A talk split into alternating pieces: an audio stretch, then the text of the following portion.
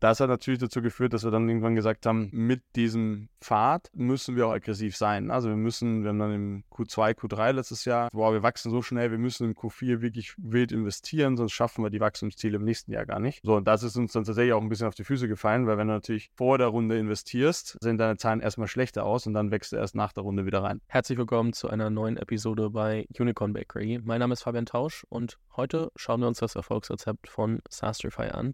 Sastrify, für alle, die es noch nicht mitbekommen haben, am Ende SaaS Procurement, ich weiß nicht, ob ihr euch immer noch so nennt, das war zumindest mal der, der Anfang, das Anfangswording. Äh, das heißt, ihr helft Firmen, die extrem viele Softwarelösungen oder auch viele Seats innerhalb von Softwarelösungen ähm, brauchen und, und äh, kaufen, ähm, ihre Kosten zu reduzieren. So relativ, relativ straightforward. Habt vor kurzem eine 30 Millionen Series B announced. Ihr habt, äh, wir haben vor zwei Jahren schon mal im Podcast gesprochen, das heißt, wir werden nicht die absoluten Basics covern, die haben wir auf jeden Fall schon mal durchgesprochen, so wo kam das eigentlich her, was war euch beim Geschäftsmodell wichtig. Ging es irgendwie darum, dass ihr in der Kerntransaktion irgendwie schon den Wert kreieren wollt, weil ihr vorher aus der vorherigen Firma ähm, das Gegenteil gemacht habt und dann so da euch ähm, überlegt habt, okay, was wollt ihr eigentlich machen, ähm, kann jeder nochmal nachhören. Und dann eben auch ähm, in die USA expandiert seit jetzt äh, in der Zwischenzeit. Das heißt, wir haben einiges, worüber man sprechen kann. Ähm, ich habe auch mit einiger, mit ein paar eurer Investoren gesprochen und geschrieben in den letzten äh, Wochen und Monaten, ähm, wo ich auch noch so ein, zwei Themen habe, die, die spannend sind. Sven, äh, in dem Fall Sven Lackinger, nur dass ich das nochmal dazu sage. Ähm, schön, dass du hier bist. Fabian, schön, dass ich wieder da sein darf. Ähm, Series B, äh, 30 Millionen, äh, aktuell jetzt nicht das, was man dauernd liest. Also vor 20, also vor zwei Jahren, als ihr quasi angefangen habt und irgendwie losgerannt seid und die ersten Runden gemacht habt, hat man noch viel mehr zu Finanzierungsrunden gelesen. Jetzt ist es nicht mehr so der Standard. Wie würdest du Series A und Series B vergleichen vom Prozess her? Weil, ja, wir haben es gesagt, es ist aktuell so schon eine harte Zeit. Ähm, was, ist, was ist so der Kernunterschied im Fundraising?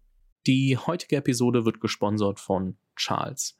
Du hast ja sicher schon mitbekommen, dass ich einen WhatsApp-Newsletter habe. Diesen betreibe ich via Charles und muss sagen, dass mit den ZuhörerInnen dieses Format via WhatsApp zu interagieren sehr hilfreich ist. Der WhatsApp-Newsletter hat eine Open Rate von mehr als 90%, Prozent, weswegen ich WhatsApp als Kanal persönlich besser finde als E-Mail. Charles Funktionalität hört aber nicht bei WhatsApp-Newsletter auf, sondern lässt sich sehr gut in E-Commerce-Konzepte einarbeiten. So kannst du zum Beispiel deine Kunden mit targetierten Nachrichten und Angeboten reaktivieren, direkt innerhalb von WhatsApp Produkte anbieten und verkaufen oder deinen Support über WhatsApp steuern. Falls du dir Charles mal genauer anschauen möchtest, schau doch mal auf hello-charles.com vorbei oder klicke auf den Link in den Show Notes.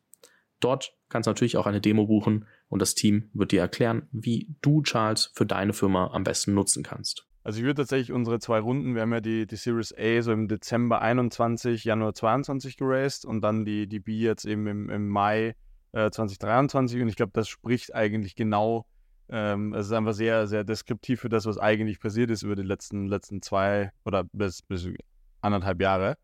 Ähm, wir haben in der, wir haben ursprünglich unsere Seed-Runde damals im August 21 gemacht und wurden dann, wie man so schön sagt, preempted in der Series A, also quasi von einem Investor angesprochen, so hey, ich finde irgendwie cool, was ihr macht. Ich würde gerne bei euch investieren, haben dann einen kurzen Prozess gemacht und haben irgendwie drei Monate nach der, äh, nach der Seed-Runde nochmal die Series A geraced auf einer, ich glaube, überdoppelten Bewertung.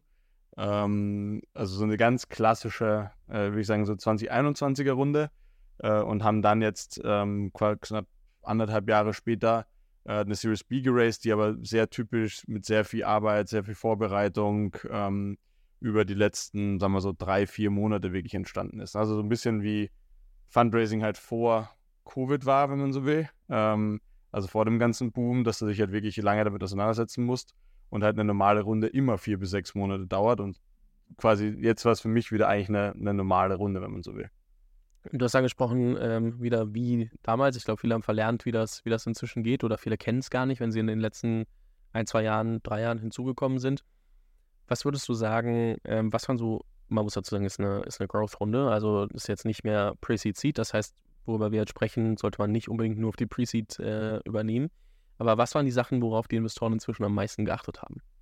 Also ich glaube, es war tatsächlich dieses ganze Thema, also logischerweise sehr zahlenbasiert. Ne? Also mittlerweile ist ja bei uns nicht mehr die Frage, macht das generell Sinn, was wir machen, ähm, von, von einer Product-Market-Fit-Perspektive, sondern wie ich auch eher so aus der Thematik heraus, ähm, macht das finanziell Sinn. Ne? Also kann ich daraus ein erfolgreiches Unternehmen irgendwann bauen. Und ich glaube, so die, die Themen, die den Investoren so am, am allerwichtigsten sind aktuell, ist einmal klar dieses ganze Thema Effizienz.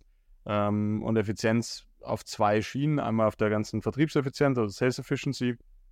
Da sehr stark einfach das Thema, erreichen die Leute ihre Ziele, was zahle ich denen, wie viel Umsatz holen die rein, passt das irgendwie zusammen? Dann gibt es gerade in der, in der SaaS-Welt, gibt es natürlich so die, die klassischen Metriken wie eine, eine Magic Number oder ähnliches, die man halt irgendwie gut benchmarken kann.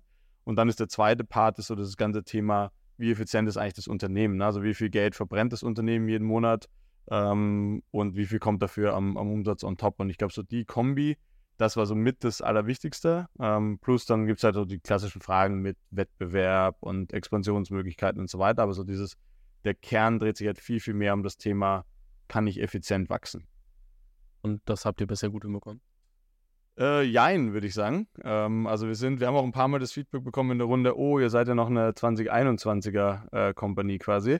Weil wir natürlich sehr, also wir sind so ein bisschen von dem, was wir machen, ne? Kosten sparen, äh, sind wir, sagen wir, so ein bisschen im Zeitgeist. Das heißt, ich glaube, wir sind so ein bisschen, ähm, sagen wir, im gegenwärtigen Trend. Bei uns natürlich jetzt letztes Jahr war ein, war.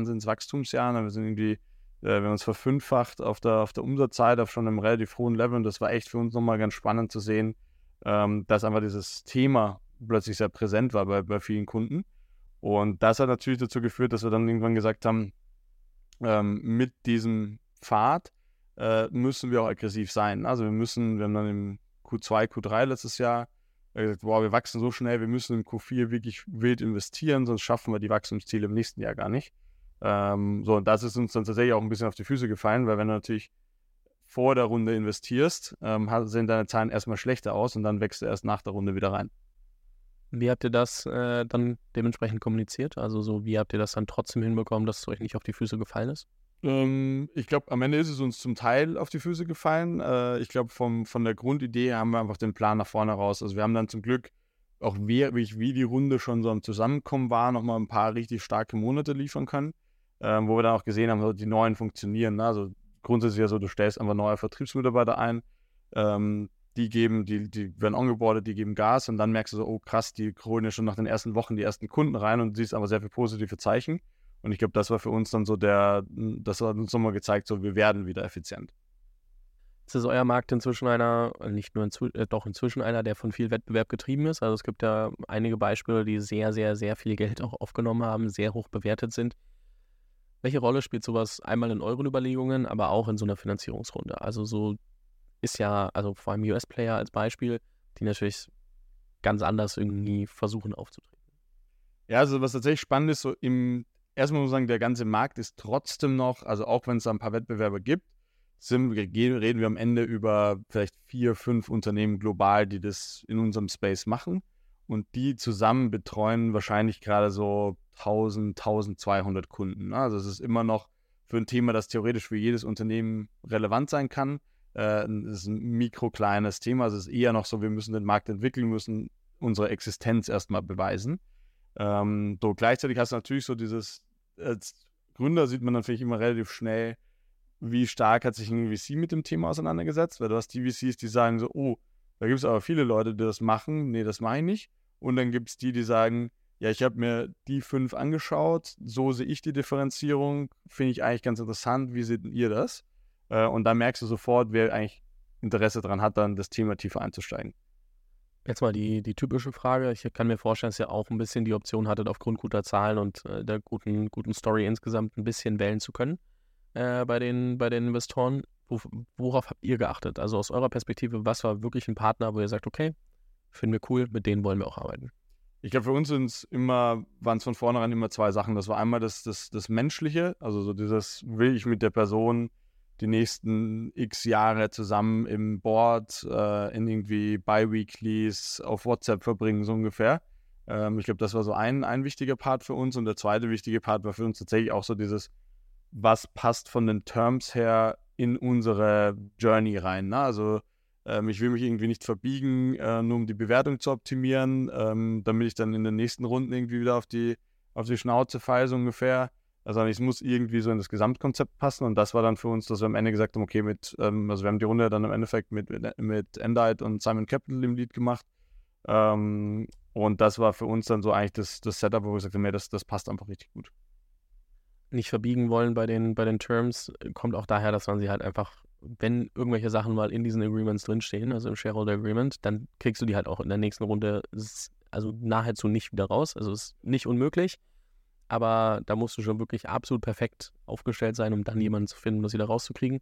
Das muss man, glaube ich, immer dazu sagen, weil das äh, manchmal Manchmal hat man das gar nicht so auf dem Schirm. Absolut. Und es ist ja nicht nur so, dass ich das mit den existierenden nicht mehr rausbekomme, sondern ich bekomme es auch mit den neuen dann nicht mehr raus. Also, wenn ich jetzt quasi, ja, wenn, ich, wenn ich mich einmal auf was eingelassen habe, dann kommt immer wieder einer und sagt, ähm, ja, nee, das will ich jetzt auch haben. Und dann stehst du am Ende da und hast irgendwie vielleicht ein paar Runden gemacht, aber dir bleibt halt das Kunde am Ende nichts von deiner Firma übrig.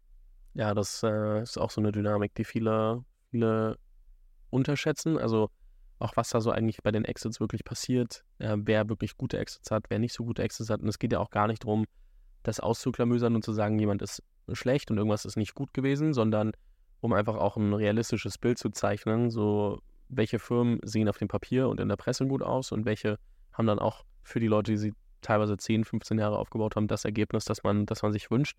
Das ähm, das kann man aus der Presse nicht rauslesen. Das muss man auch mal wissen. Absolut. Plus, man muss ja auch immer, du hast gerade schon gesagt, na, es geht halt immer um 10, 15 Jahre. Es geht jetzt nicht um, ähm, also wenn man sich so die, die, die wirklich erfolgreichen Exits dann anschaut, ist das halt wirklich sehr, sehr oft eine sehr lange Journey, ähm, wo sehr, sehr oft auch die Frage stand, hey, macht das überhaupt noch Sinn? Ähm, ich weiß noch, da gibt es so eine, ähm, ich glaube, der Volt-Gründer hat das mal in einem, in einem Podcast gesagt, dass irgendwie 60, 70 Investoren abgesagt haben und dann war das ein zig Milliarden Outcome am Ende. Ähm, da, damit musst du einfach umgehen können. Also du kriegst halt einfach wochenlang gesagt, nee, wir glauben nicht dran, dass das, was du machst, Sinn macht.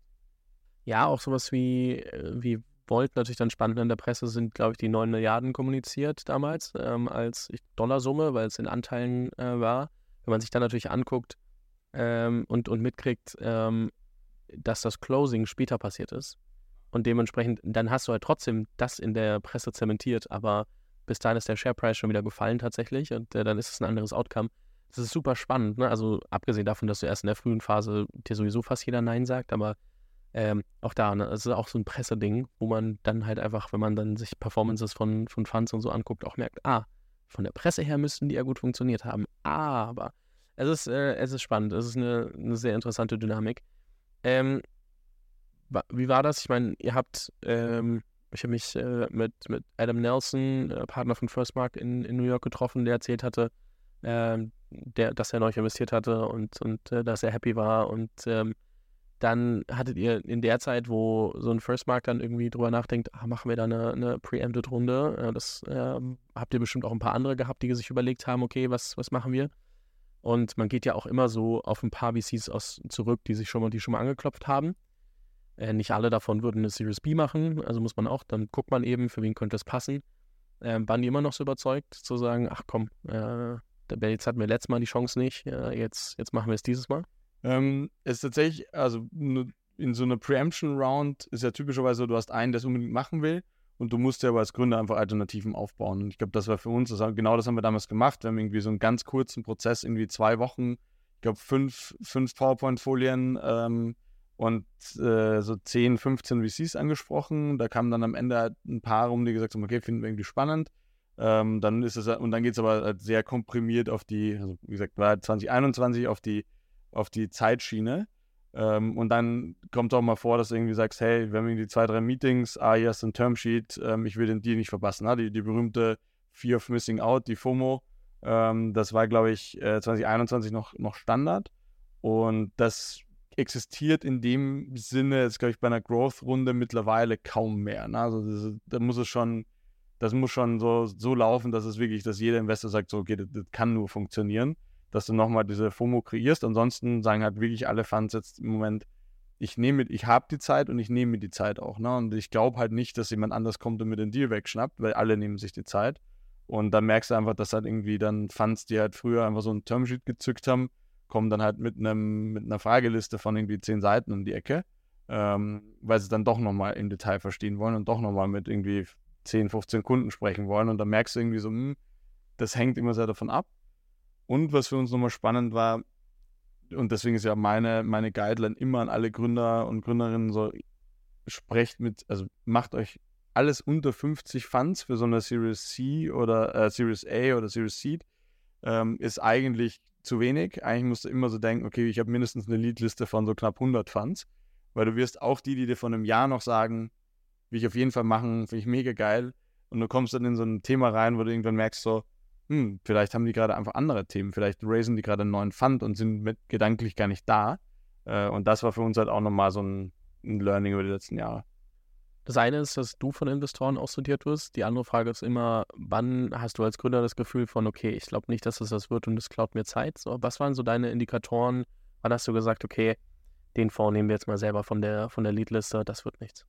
Also ich glaube, was nie, was für mich immer ein gutes Zeichen ist oder ein klarer Trigger ist, wenn du ein Follow-up machen musst. Ne? Also sobald du denkst, so, sobald ein Fund sagt, ja, wir melden uns bis übermorgen bei dir, ähm, und da meldet sich keiner, dann kannst du schon streichen. Also das, sobald, dann bist du nicht Top Priority und dann, äh, wenn der nicht zumindest sagt oder dir eine WhatsApp schickt, so hey, sorry, dauert noch einen Tag, ähm, dann hast du entweder zwei Möglichkeiten, entweder ist er ein bisschen verpeilt, da ist die Frage, willst du mit jemandem zusammenarbeiten? Und das, oder er sagt halt so, hm, ist gar nicht so wichtig, ich krieg's intern vielleicht gar nicht durch.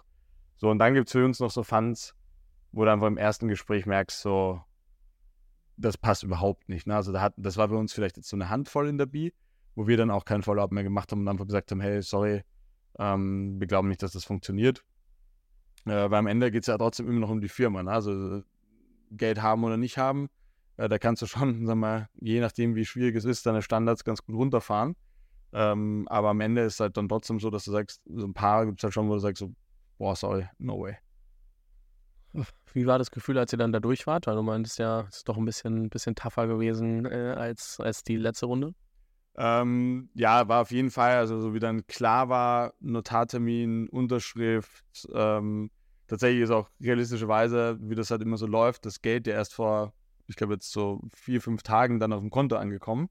Ähm, dann weißt du wirklich so, und das ist mittlerweile, muss man auch sagen, so, das ist der Moment, wo man als Gründer dann sagen kann, okay, Geld ist auf dem Konto. Ähm, jetzt kann ich, jetzt bin ich jetzt erstmal abgefallen, so im Sinne von, ich kann jetzt die nächsten drei Jahre arbeiten. Ne? Also ich glaube, das ist so für uns nochmal, das ist wirklich der, der Punkt, wo du dann sagst, okay, jetzt, jetzt ist das Ding durch. Ähm, und dann ist ja die Frage, was, was passiert jetzt dann, was sind die nächsten wichtigen Themen? Lass uns mal ein bisschen aufs Produkt eingehen, weil ich habe mit vielen Leuten immer wieder gesprochen und dann hörst du so, ja, aber die, am Ende sind, ist es wirklich Software, die verhandeln ja doch dann irgendwie die, die, die Preise so ein bisschen für dich. Die anderen waren, ist es jetzt ein Marktplatzmodell, weil irgendwie du dann guckst, okay, wie viele Softwarelizenzen kriege ich jetzt eigentlich her und wem kann ich die zu welchem Preis irgendwie anbieten?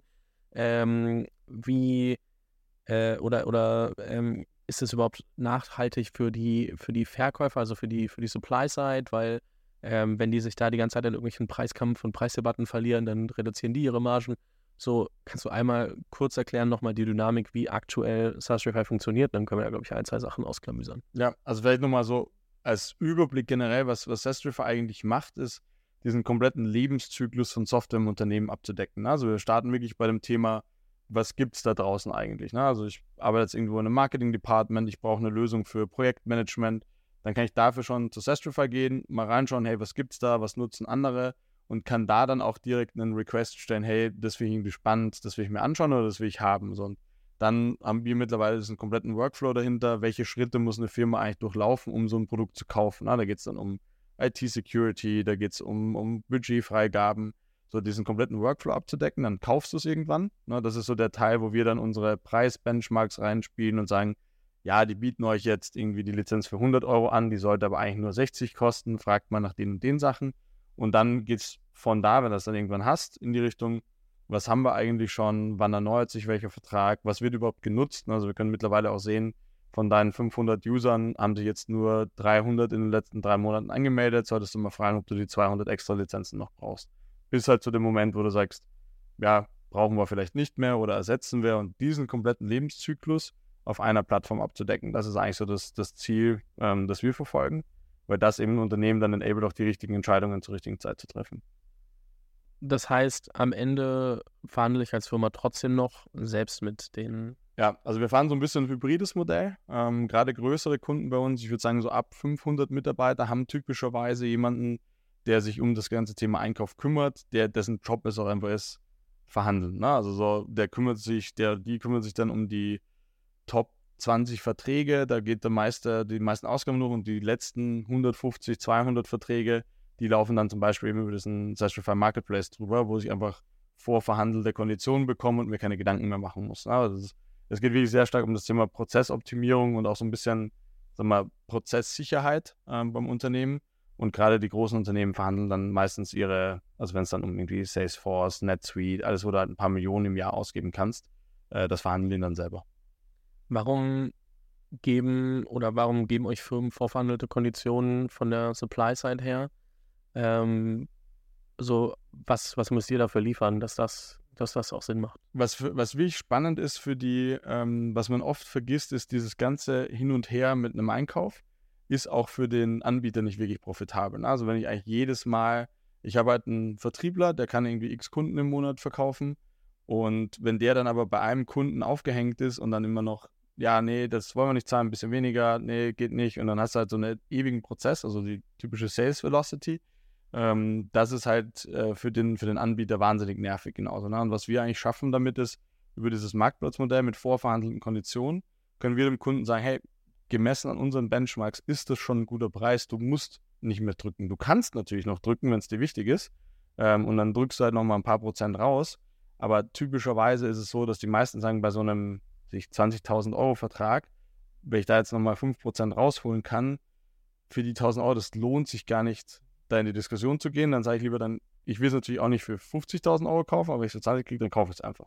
So, und das ist so ein bisschen die, die Thematik, die wir dann gehen. Das heißt, wir erhöhen einfach für den Anbieter diese, diese Sales Velocity und der hat einfach selber auch weniger, ähm, ja, im Endeffekt weniger Verhandlungszeit, die er darauf verwenden muss vielleicht dazu kurz gedachte und, und triviale, stupide Frage, aber ähm, wenn ich das Gefühl habe als Anbieter für, für Software, okay, ich muss eh immer mehr standardisierte ähm, Angebote rausschicken und vorverhandelte Angebote, ähm, komme ich dann nicht irgendwie auf die Idee zu sagen, okay, wenn du in das und das Kundenprofil passt, das ist jetzt mein Angebot für dich und ähm, somit schaffen die die Angebote selbst? Ja, sehen wir tatsächlich auch. Es ist, glaube ich, noch so ein bisschen Unternehmensphilosophie. Ne? Also du hast zum Beispiel Unternehmen, die, die wirklich mittlerweile, also Slack war eigentlich immer ein gutes Beispiel, ne, die immer sagen, ähm, wir sind schon sehr fair. Ne? Also meine Nutzer werden automatisch deaktiviert, äh, ich kriege einen Credit, wenn ich mein, meine Jahreslizenz nicht voll genutzt habe. So, das war eigentlich immer relativ fair und haben wir auch immer gesagt, dafür geben wir dann auch keinen Discount. So, tatsächlich ist aber dann so, ab einem gewissen Volumen, so ab 3, 4, 500 Lizenzen, ähm, wird immer einer sagen, nee, nee, ich kaufe das halt nur, wenn ich irgendwas bekomme und dann hat jeder irgendwo Flexibilität da drin. Ne? Und damit ergeben sich halt diese Preisdynamiken. Äh, was wir ganz spannend, also was ich persönlich auch sehr spannend finde, ist so dieses ganze Thema, äh, wie weit gehen wir in Richtung Usage-Based Pricing. Ne? Also mein Lieblingsbeispiel ist, wenn ich so ein Kundenservice-Tool habe, so ein Zendesk, Crashdesk, was auch immer, dann wird es aktuell ja auf Seeds gepriced. Also ich habe einfach ähm, x Agenten, die halt irgendwie Kundenanfragen bearbeiten, die bezahle ich. So, und jetzt wird es ja dann irgendwann dahin gehen, wenn die Tools smarter werden, das ganze Thema AI drin hast, dann werden dir die Kundenanfragen irgendwann selber beantworten. Das heißt, es wird nicht mehr nach Seeds, sondern nach Tickets gehen. Und dann wird es halt viel, viel spannender, diese Preismodelle nochmal zu beherrschen und eben auch zu tracken auf, auf Kundenseite. Ja, ich finde das äh, eine faszinierende Frage, weil man kann ja alles zerdenken. So, man kann überall den Punkt finden, wo es nicht mehr funktioniert. Und dann ist halt die Frage, wie wahrscheinlich ist das und wird es ja der Großteil der Kunden, äh, also eurer Kunden, trotzdem bei 30 Lösungen anklopfen und sagen, hey, was ist euer, was sind eure vorverhandelten Konditionen, so dass wir nicht verhandeln müssen? Wahrscheinlich nicht, weil ich das mit einem Klick stattdessen lösen kann.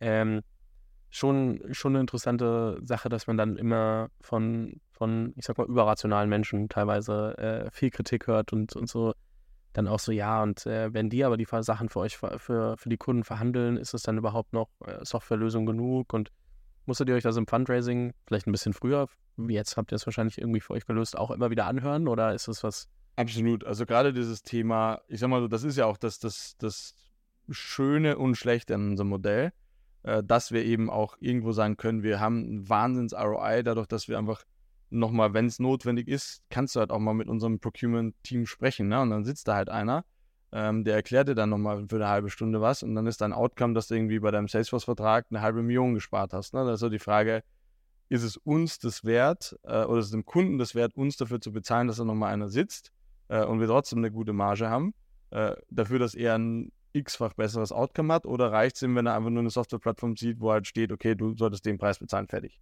Und ich glaube, das ist so ein bisschen die Balance, Ähm, und auch wenn man sich gerade so diese, also gerade große Softwareunternehmen anschaut, die haben alle ihre Implementierungsteams, die haben alle ihre Professional Service Teams auf der Seite.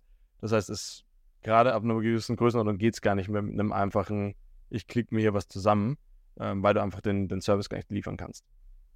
Ist aus Produktentwicklungsperspektive natürlich auch spannend, ne? wo man sich dann überlegt, so was ist unser Kernwert, den wir stiften, wie sehr können wir es productizen, wie sehr müssen wir dann eben auch sowas wie Procurement Beratung ist ja dann wieder irgendwie was, was nicht unendlich skalierbar wäre, wo man sich dann auch wieder fragt, okay, wie sehr ähm, passt das jetzt zum Modell, wie sehr passt das zum Venture Case und das ist einfach immer nur eine Frage. Also ich sag mal, je earlier der VC, desto mehr pochen die da drauf. So alles muss auf jeden Fall in jeder Minisekunde irgendwie äh, automatisierbar und skalierbar sein. Ähm, dass das in den wenigsten Modellen zu 100% so funktioniert, ist eine andere Sache. Ne? Also nur wenn man das immer hört, das geht gar nicht immer und überall.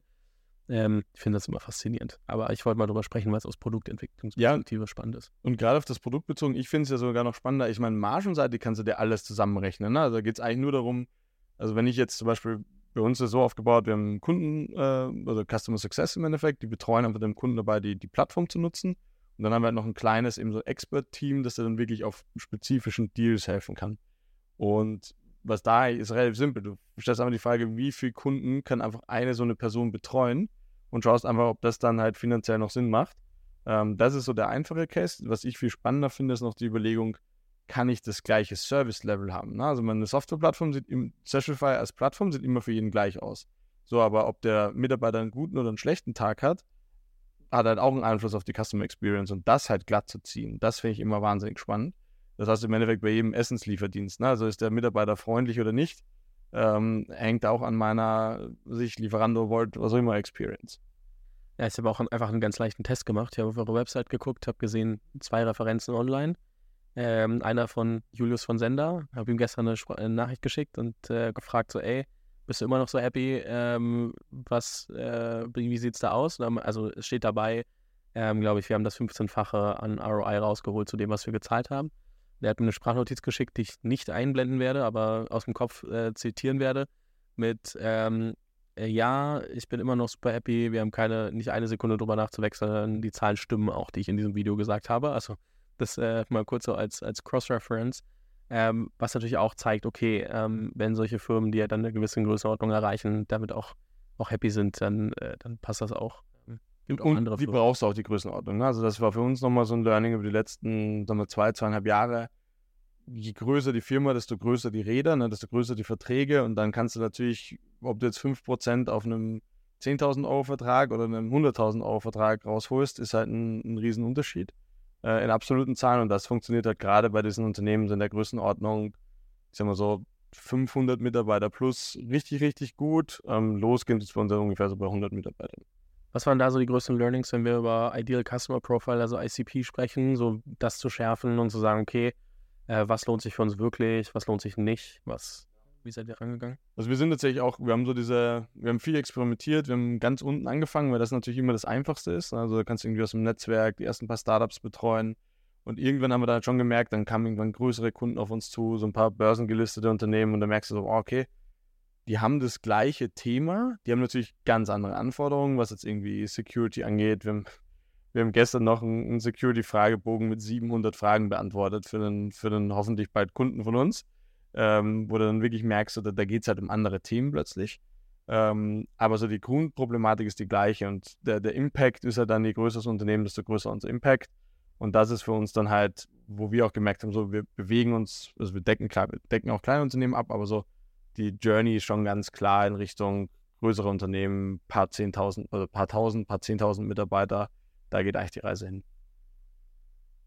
Ist ja auch spannend, äh, ihr rutscht ja damit automatisch in so Mid-Market und, und Enterprise. Äh, inwiefern funktionieren die Strukturen, die ihr anfangs geschaffen habt, auch für Sales, ähm, auch in dem Segment oder wie sehr musstet ihr dann da auch umdenken? Man muss sicherlich auch, also es fängt an bei, wer ist der Vertrieb? Ne? Also das ist so äh, jemand, der wahnsinnig gut an irgendwie so ein bisschen so kollegialer, schnelle Deals, ähm, ist, halt, ist halt jemand anderes als jemand, der lange Präsentationen baut, versucht die richtigen Stakeholder abzuholen, auch sich einfach mal ins Flugzeug setzt und äh, zum Kunden hinfliegt und sagt, hier, ich präsentiere dir das mal. Na, das lohnt sich halt bei so einem paar hunderttausend Euro Deal, lohnt sich das. Wenn es jetzt irgendwie um 10.000, 20.000 Euro geht, ist schon sehr fraglich. Ne? Und ich glaube, das ist so ein bisschen die, die Balance, die du schaffen musst. Und das ist für uns jetzt auch die Reise, die wir gerade gehen, wo wir einfach sagen, du hast halt dann irgendwann mehr Enterprise-fokussiertes Team, die Prozesse dauern länger, dafür ist halt auch der, das, was am Ende bei rumkommt, dann größer. Was sind eure so grobe Range von, von ACVs inzwischen? Kann man das sagen? Also wir sind ja, unser Pricing geht ja so zwischen, geht ungefähr so bei 30.000 Euro im Jahr los. Ähm, und wir liegen auch so, sagen wir, in der Balance, so über die große Kundenbasis liegen wir da auch so irgendwie 30.000, 35.000 Euro, ähm, so im, im Groben und Ganzen. Ähm, da haben wir aber dann schon jetzt so die ersten sechsstelligen Kunden, wo es dann halt wirklich, ähm, also deutlich, deutlich höher noch geht. Einfach weil halt auch der, der Impact deutlich größer ist. Sind die Ambitionen, das Enterprise-Segment nächstes jetzt mal weiter auszubauen oder habt ihr gesagt, okay, dieser Mid-Market 30, 40k Deal Size ist, ist super für euch? Also ich glaube schon, dass wir eher so in Richtung so 100.000 äh, plus gehen wollen. Und dann ist halt wirklich die Frage, es ist immer eine schöne Frage, wie definiert man Enterprise? Also ich glaube, für uns ist gerade so der Sweet Spot 500 bis so 10.000 Mitarbeiter. Ähm, Wenn es dann so in Richtungen geht, so 40, 50, 60.000 Mitarbeiter, dann ist nochmal ein komplett anderes Biest. Ne? Weil dann geht es halt wirklich um, wenn du mal so einen 60.000 Lizenzen Microsoft-Vertrag äh, vor dir hast, ist halt nochmal was ganz anderes, ähm, als wenn es jetzt einfach um sehr standardisierte Produkte geht. Bei den vorverhandelten Konditionen, kurze Frage, nochmal zurück zum Produkt, weil ich, äh, kauft ihr die dann ein und verkauft die weiter oder ist das was, was dann einfach zusammengebracht wird und ihr seid Vermittler? Äh, es gibt quasi beide Konstellationen, ähm, aber äh, genau, die Idee ist halt immer, dass du dir dieses ganze Verhandlungsthema sparst. Ähm, Lass uns mal über Expansion sprechen. Ähm, ihr seid ja inzwischen auch in den USA immer stärker. Hast ja auch schon angesprochen, dass da immer mehr US-Player auch auf euch zukamen. Ähm, wann, wieso und weshalb war das ein guter Schritt? Also es war tatsächlich in der, im Rahmen der Series A mit Firstmark ähm, die, die Überlegung. Firstmark ist ja ein Fonds primär in den USA, würde ich sagen, äh, aus New York. Äh, einer der sagen wir, bekannteren East Coast Funds und war eine große Hypothese gerade von, von Adam war auch, sagen wir so, das, was wir anders machen als das, was es in den USA schon gab. Also dieser Marktplatzgedanke, ähm, dieses Software-First-Gedanke und eben nicht einfach nur verhandeln für unsere Kunden. Das war halt für, für gerade für Firstman nochmal sehr spannend. Wir selber hatten aus Europa immer den Blick, so, da gibt es ja schon ein, zwei Leute, die was ähnliches machen. Wann lohnt sich das, darüber zu gehen? Und haben dann eigentlich im Rahmen dieser Series A sehr, sehr viel so Markt-Due Diligence gemacht. Ne? Also Firstmark hat uns dann zu deren Portfolio-Intros gemacht, Firstmark hat uns irgendwie zu ein paar anderen Unternehmen und dann irgendwie gemerkt, so, ah, also sowohl unsere Differenzierung findet statt, also irgendwie, wir machen Sachen anders und die Sachen, die wir anders machen, kommen auch gut an in den USA. Das war eigentlich so der, ähm, der Schritt und dann war ich die Überlegung, wenn wir jetzt drüber gehen, sind wir alle noch klein. Also letztes Jahr, da hatten wir irgendwie die ganze Branche hatte vielleicht, ich weiß gar nicht mehr, wir hatten wahrscheinlich so 50 Kunden ungefähr. Ähm, die ganze Branche hatte wahrscheinlich eher so 300 Kunden insgesamt. Ähm, wenn wir jetzt in zwei, drei Jahren rübergehen, dann haben wir wahrscheinlich irgendwie 5.000, 10.000 Kunden in der Branche. Äh, und dann ist Amerika quasi schon abgefrühstückt. Ne? Und jetzt können wir uns eigentlich noch so positionieren, dass wir zumindest ähnlich groß werden wie die anderen in den USA. Reicht ähnlich groß? Ich sag mal so, also für Global Leading, wenn du ähnlich groß in den USA bist und in Europa der größte, dann ja. Ähm, aber das ist so von der, ähm, klar haben die, also jeder hat einen Heimvorteil. Ne? Das ist genau wie wir den, den europäischen Kunden erzählen, die sind doof, weil die kommen aus Amerika. Erzählen die, die Amis ähm, deren Kunden, wir sind doof, weil wir aus Europa kommen. Ne? Also ich glaube, das ist so, das musst du halt bekommen. Und da sind wir jetzt so langsam da, dass wir sagen, wir haben jetzt die ersten großen Kunden, wir haben die ersten, ähm, ersten, sagen wir so, Logos und Kooperationen, wo du wirklich merkst, so, okay, jetzt, jetzt werden wir auch als legitimer Player wahrgenommen. Das heißt, bei euch war es Teil einmal, weil der Investor natürlich irgendwie dazu ganz gut gepasst hat. Witzigerweise, das könnte für die Hörer etwas verwirrend werden, aber ähm, wenn wir jetzt aufnehmen, nächste Woche Dienstag kommt Matt Turk, da einer der anderen, äh, genau da, wo du jetzt sitzt, äh, auch, auch in person, weil er in Berlin ist. Ähm, ist einer der ist nicht der Partner, der euren Deal gemacht hat, aber einer der anderen äh, Managing Director bei, bei ähm, Firstmark. Könnte aber sein, dass es online kommt, bevor dein Interview live ist. Dementsprechend, mal schauen. Mal schauen, wie sehr jetzt äh, manche verwirrt werden. Aber ähm, und teilweise hast du, also was heißt teilweise, du hast natürlich auch klare Wachstumsziele in, in Software. Also du hast den VC und dann, der, mit dem das Sinn machen kann, weil die sich auch auskennen. Und du hast dann irgendwie die Wachstumsziele. Man sagt irgendwie, ab der ersten Million will sich äh, Triple, Triple, Double, Double. Ähm, hast du das Gefühl, es wäre auch gegangen, ohne in die USA zu gehen? Ja, das auf jeden Fall. Ähm, es wäre wahrscheinlich auch effizienter gegangen. Also es ist ein großes Investment, also wir geben da halt ein paar Millionen im Jahr dafür aus. Ähm, aber man muss halt, es ist halt eine strategische Brille. Ne? Also es ist wirklich so dieses, ich sag mal so, wenn wir jetzt nicht in die USA gegangen wären, hätten wir jetzt in der Series B sicher oft die Frage bekommen, oh, warum seid ihr noch nicht in den USA oder wann geht ihr darüber? Ähm, weil wenn du global, also ich will behaupten, dass USA und Europa die größten Softwaremärkte sind, wenn du globaler Player sein willst, musst du beides abdecken. Ne? Und da war für uns dann echt so die Frage, je früher wir gehen, desto, desto besser hoffentlich die Journey. Anders gefragt, wie denkst du über Burn Management nach? Also, weil du sagst, okay, er gibt ein paar Millionen für die USA aus. Äh, das ist ganz lustig. So, ich glaube, mittlerweile sind wir jetzt langsam auf einem Stand, dass die USA so für sich betrachtet eigentlich profitabel laufen. Ähm, das heißt, weil du halt einfach mit einem kleinen Team deutlich größere Verträge drehst, aber du brauchst, also die, die, Schwierigkeit ist eigentlich für mich immer dieses, du musst halt investieren, weil du weißt einfach nicht, was, also du musst einfach riskieren und du weißt einfach nicht, was funktioniert. Ne? Du wirst einfach merken, ähm, oh ja, wir dachten, der Typ Mensch funktioniert, äh, der kommt beim Kunden an, funktioniert aber nicht. Ne? Du musst irgendwie, ähm, wir waren letztes Jahr auf einer großen SaaS-Konferenz im, im, Silicon Valley, dann gibst du halt mal irgendwie 100.000 Euro für so eine Konferenz aus und gehst mit null Kunden davon nach Hause. Ne? Also das war so, das sind aber die Dinge, du musst halt da versenken, um einfach zu lernen.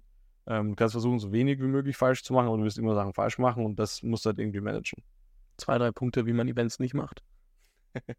also wir, wir fanden mittlerweile tatsächlich zwei Sachen. Also wir machen sehr viel so Mikro-Themen. Also so, wir hatten zum Beispiel gestern Abend in Berlin ein Kundendinner, ähm, wo ein paar, aktiv, ein äh, paar äh, aktuelle Kunden, ein paar vielleicht hoffentlich bald Kunden eingeladen haben.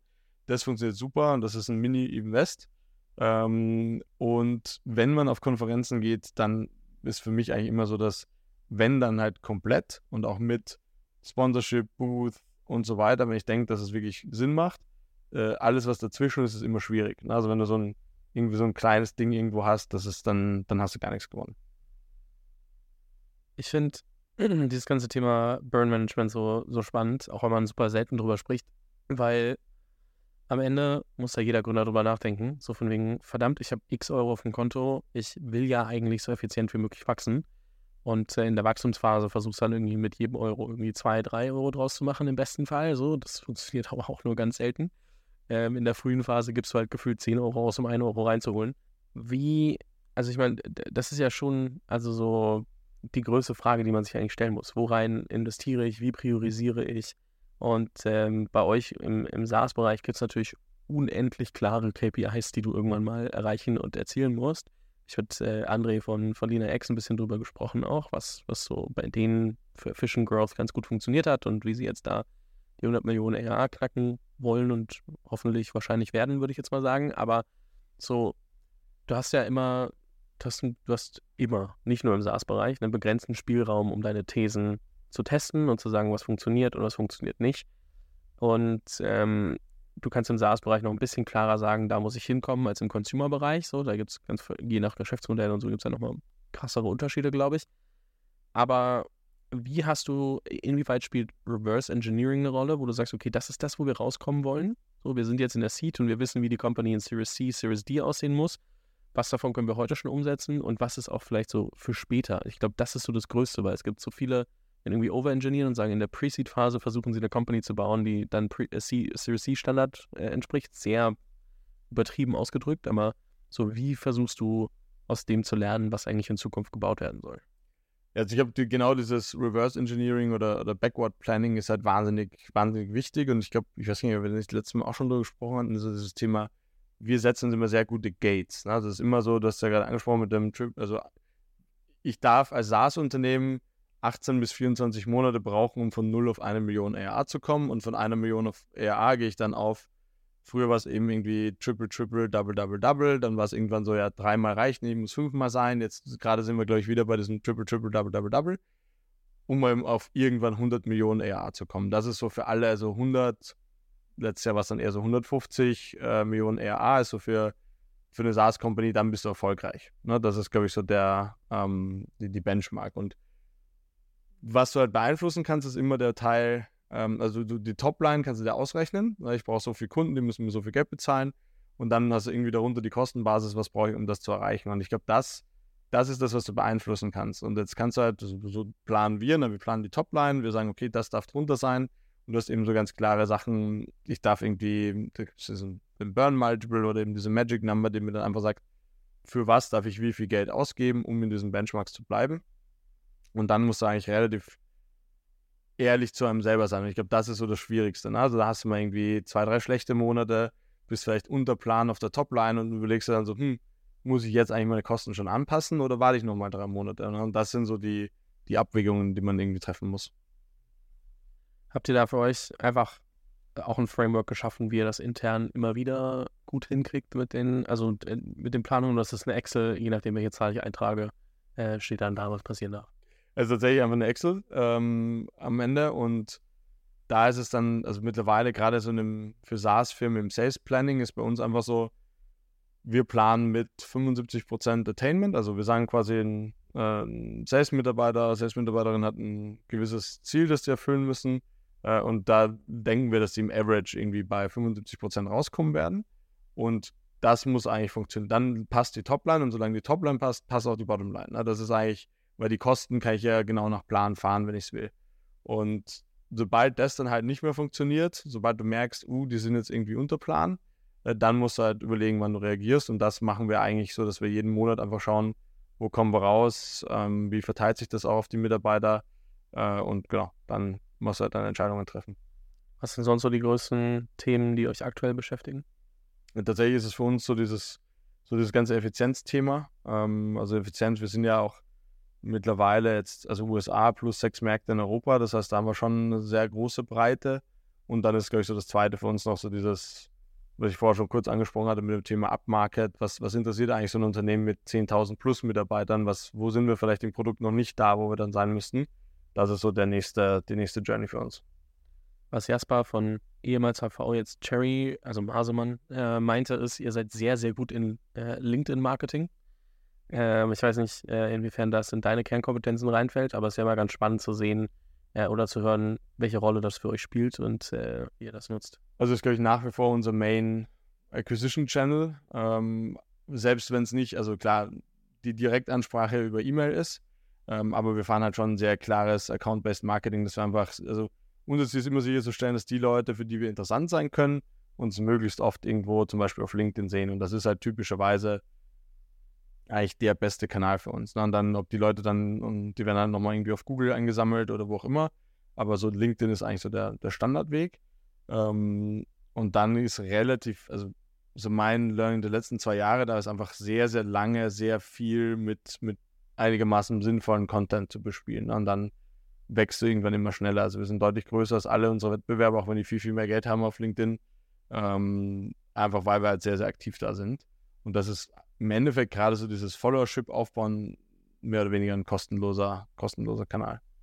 Das heißt, wenn du sagst Account-Based Marketing, äh, bedeutet nicht, dass ihr jetzt irgendwie Paid Marketing sagt, okay, wir versuchen nur den, den einen Account jetzt zu erwischen, sondern wir versuchen als Firma so präsent zu sein, dass diese Accounts uns auch sehen werden und wir dann mit höherer Wahrscheinlichkeit, also wir überlegen uns im Inhalt, den wir selbst erstellen, wen wollen wir eigentlich wirklich damit erreichen, was für Accounts sind das eigentlich und dann eben daraus entsteht, okay, ähm, unsere Seite wächst, dadurch erreichen wir mehr davon und wenn dann eine dieser Personen irgendwie äh, nach sowas wie uns sucht oder nach einer ähnlichen Lösung, dann kennen die den Namen schon und dann klicken die drauf. Genau. Also wie, wie in jedem Social Network wirst du halt eigentlich den, die Perception beeinflussen. Ne? Und die Perception bei uns halt, wenn du irgendwie alle zwei Tage auf LinkedIn liest, was Sastrify wieder Geiles macht, ähm, das siehst dann vielleicht nur du und nochmal irgendwie 300 andere, die, die relevant dafür sind, ähm, anstatt halt irgendwie 50.000 Leute aber du selber in deiner Welt als potenzieller Kunde denkst halt so, boah, krass, mit denen muss ich jetzt mal sprechen. Und das ist halt dieses, äh, gerade in den USA jetzt mittlerweile auch echt so, sich nochmal zu überlegen, wer ist eigentlich ein passender Kunde, wer ist auch wirklich die Person bei dem Kunden, mit der wir sprechen müssen und die Person dann zu erwischen, dass die eigentlich sich überall, egal ob es dann jetzt ein Event ist oder LinkedIn oder wo auch immer, immer wieder Sestify sieht, damit die einfach denkt, so, boah, krass, die sind ja überall. Finde ich, find ich spannend. Ich habe nie drüber nachgedacht, dass, äh, also LinkedIn ist natürlich offensichtlich sehr relevant. Nutzen nutze ich ja auch sehr, sehr viel. Aber ähm, ich habe auch als, als Jasper das geschrieben hat, habe ich so ein bisschen drüber nachgedacht, ob das äh, dann LinkedIn Performance Marketing meint. Weil da habe ich irgendwie noch nie jemanden, also noch nie jemanden gesprochen, der sagt, er hat das für sich gecrackt. Da war ich so, okay, was, was meint er jetzt genau? Ich muss sagen, das läuft auch, also das Performance Marketing, wir geben schon wahnsinnig viel Geld bei LinkedIn aus und das ist auch eigentlich alternativlos, ähm, aber tatsächlich funktioniert es auch einigermaßen gut, was so den ROI bei uns angeht. Aber was eben spannend ist, du musst es halt darüber komplementieren, dass du einfach über deinen ähm, quasi dein, dein Standardprofil schon interessant bist und dem einfach Leute folgen. Und das ist so, was ich ganz interessant finde, unsere Wettbewerber machen das auf den Gründern. Ähm, also wenn man das so ein bisschen vergleicht, wir sind als Firma wahrscheinlich so dreimal so groß, was Followership angeht auf LinkedIn, als unsere Wettbewerber. Dafür sind aber jeweils die CEOs ungefähr dreimal so groß wie ich auf, äh, auf LinkedIn. Und das ist halt immer wieder spannend, ähm, weil das einfach so ein bisschen das amerikanische Modell ist. Ne? Die, die, hängen dann, also gefühlt den ganzen Tag auf Twitter rum ähm, und bauen darüber aber halt schon auch eine, eine interessante Brand für die Person und damit fürs Unternehmen auf. Ist ja schon spannend, ne? Also so, das ist ja auch das, was viele so LinkedIn Personal Branding Agencies und so machen, dass sie sagen, hey, du als Gründer oder dein Leadership-Team oder ähnliche Leute müssen mehr machen und da können wir uns mehr abgucken von den Amerikanern, weil damit kannst du mehr ähm, Vision transportieren und ähm, weil es halt an eine Person gebunden ist, nicht nur an eine Firma, nicht nur an die konkreten Inhalte, sondern du kannst ein bisschen persönlicher werden und die Leute am Ende kaufen die Menschen ja trotzdem von Menschen und so. Das ist ja immer die Dynamik, die dahinter steht. Warum habt ihr euch dagegen entschieden, dich zum Beispiel äh, zu positionieren? Also wohl für, für Max, mein Mitgründer und mich ist gleich so eine Typfrage. Ähm, also ich glaube, wir sind da für uns steht Sestrify, das Team, äh, das, was wir machen im Vordergrund und nicht wir selber. Und das ist, glaube ich, so ein bisschen der, der Part, wo wir sagen, du, du sollst auch gar nicht, also je abhängiger das Unternehmen von Max und mir ist, desto schlechter fürs Unternehmen eigentlich nach vorne raus. Weil irgendwann wird so sein, dass äh, das Unternehmen ohne uns, beziehungsweise so groß ist, dass es nicht mehr von uns abhängig sein kann. Und ich glaube, das ist so, wir waren beide nie so, die sagen, wir müssen da jetzt im Mittelpunkt stehen und uns da selber promoten. Und ich glaube, das ist auch, also also ich weiß nicht, ob es der bessere Weg ist, aber das ist auf jeden Fall der, der sich für uns irgendwie richtig anfühlt. Ähm, so, und das, also ich persönlich bin eher so, ähm, ich bin eigentlich irgendwann, wenn ich mal nicht mehr LinkedIn nutzen muss, bin ich auch ganz froh, ähm, weil ich da so sehr, ja, verschiedene Gedanken dazu habe, wie sinnvoll das Ganze ist, aber ähm, es macht halt fürs Business, macht es auf jeden Fall Sinn. So, ich glaube, ich bin mit meinem Rundown durch all die möglichen Themen durch. Äh, wenn man sich, glaube ich, ähm, so ein bisschen das anschaut, dann habe ich wahrscheinlich vieles äh, gemacht oder besprochen, was irgendwie in so einem Pitch auch, auch drin steckt, wenn man dann irgendwie in so einer Series B äh, mit, mit Investoren spricht. Natürlich haben wir uns jetzt die Zahlen nicht en Detail angeguckt, logisch, aber ähm, eine Sache, die ich mich gefragt habe und ähm, kannst du auch jederzeit ablehnen, ist es eine Möglichkeit, eine geschwärzte Version äh, eines Pitch-Decks, äh, eures Pitch-Decks ähm, zu mal zu veröffentlichen oder auch nur als, als Link in die Show zu packen, dann kriegen das nur, also am Ende spricht sich eh rum, wissen wir beide, aber ähm, weil ich es mal spannend finde, ich glaube, viele können sich nichts unter einem Series B Pitch Deck vorstellen. So, ich verstehe aber, also wir können, kannst mir da äh, auch einfach ganz klar sagen, nee, machen wir nicht, aber fand ich nur eine spannende Frage, die ich da dranhängen wollte. Ich muss mir nochmal anschauen, was tatsächlich dann alles drin war, aber wir können auf jeden Fall mal gerne gucken. Wie gesagt, kein Druck. Gibt es noch irgendwas, was du für Founder, die gerade, ich sag mal, auf der Suche nach Product Market Fit sind? Wir, wir fangen mal so an. Was wäre so dein Tipp für, für Founder, die gerade auf der Suche nach Product Market Fit sind? Verkaufen wollen. Das ist, glaube ich, das Allerwichtigste. Ähm, gerade in der aktuellen Phase. Ne? Also jetzt, wo alle ihr Geld zusammenhalten, ähm, was zu finden, wo die Leute dann sagen so, boah, nee, das macht Sinn für mich, da investiere ich jetzt mal. Na, ich glaube, das war, wir haben ja damals äh, auch so angefangen, dass wir einfach die ersten zwei, drei Kunden mehr oder weniger Max und ich verkauft haben, so wie viel Geld können wir uns dafür geben, dass wir euch jetzt die Software einkaufen. Und das war im Nachhinein haben wir dann gemerkt, so, oh, dafür geben Leute Geld aus. Und das sehe ich halt bei, gerade bei diesem Product Market Fit Thema, du musst damit anfangen, dass die Leute dir von Tag 1 Geld dafür geben, was du machst. Und aus der Brille dann heraus entwickeln, wo du eigentlich hin willst. Und was würdest du jemandem sagen, der jetzt so in der Series A Stage ist und sagt, okay, wir, wir müssen jetzt aufdrehen? Ganz, also ich glaube, das Allerwichtigste ist so, immer einen Backup-Plan zu haben, was jetzt ein weiteres Fundraising angeht, ne? weil eine Series B ist wirklich nicht Standard gerade, ähm, wenn du nicht extrem gute Zahlen hast. Und ich würde sagen, bei uns waren so waren gute Zahlen, ja, aber es war auf jeden Fall kein, kein einfacher Weg, jetzt die, die B dann äh, auch dieses Jahr äh, über die Bühne zu bekommen und eben da immer den Plan zu haben, okay, was passiert eigentlich, wenn es nicht so ist und auf der anderen Seite aber auch zu wissen, wo muss ich eigentlich hinkommen, um diese Zahlen zu erreichen. Mega. Sven, vielen lieben Dank dir. Es hat sehr viel Spaß gemacht. bin mir sicher, wir hören uns mal wieder für ein Update in äh, ein, zwei, drei, vielen Jahren. Und äh, weiterhin viel Erfolg. Ich verlinke natürlich Sastrify und auch mal dein LinkedIn trotzdem in den, äh, in den äh, Show Notes. Dann kann sich das jeder mal angucken und äh, dir gegebenenfalls auch eine konkrete Frage schicken. Ähm, vielen lieben Dank, dass du hier warst. Cool. Danke, dass du da sind durfte, Fabian. Lass uns zum Abschluss nochmal kurz zu Charles zurückkommen. Ich habe ja schon erzählt, dass ich Charles selbst für WhatsApp-Newsletter nutze Falls du hingegen aber einen E-Commerce-Shop betreibst und dich fragst, wie Charles dir helfen kann, bietet die Software sogar noch eine größere Vielfalt an Marketing-Features, um deine Kunden anzusprechen oder zu reaktivieren. Das Ganze fängt bei einer sehr genauen Newsletter-Segmentierung an. Hier kannst du deine Audience basierend auf deinen Shop-Daten oder anderen Faktoren sehr gezielt ansprechen. Dazu hast du dann die Möglichkeit, Post-Purchase-Flows aufzusetzen und Upsell-Angebote oder NPS-Umfragen an deine Kunden zu senden und sie damit noch stärker an dich zu binden. Ich bin mir sicher, dir fallen auch noch einige Anwendungen ein, wie du WhatsApp in deine Marketingkommunikation einbinden kannst. Die Open Rates sprechen, wie gesagt, für sich. Geh dazu einfach auf hello-charles.com und überzeug dich selbst. Das Team hilft dir auch gerne mit einer Demo weiter. Den Link findest du auch nochmal in den Show Notes.